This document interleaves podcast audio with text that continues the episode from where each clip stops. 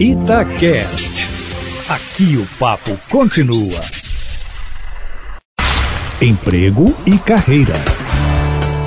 Jaqueline Rezende, cursos online podem ajudar no currículo? As empresas levam mesmo em consideração esses cursos que a gente faz de forma rápida e pela internet? Bom dia para você. Bom dia, Júnior. Bom dia, ouvintes. Pergunta ótima, hein, Júnior? Olha só. O fato é, o mundo pandêmico, né, não só, mas o mundo tecnológico, ele trouxe pra gente mudanças que não vão deixar.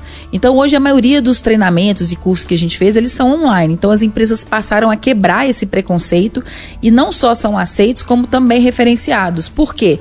Porque depende muito do tema. É claro que questões técnicas de mais, você faz online, você acaba não absorvendo. Mas questões comportamentais, aprendizado cognitivo, uma capacidade da pessoa ali de fazer uma atuação expressa é super valorizado.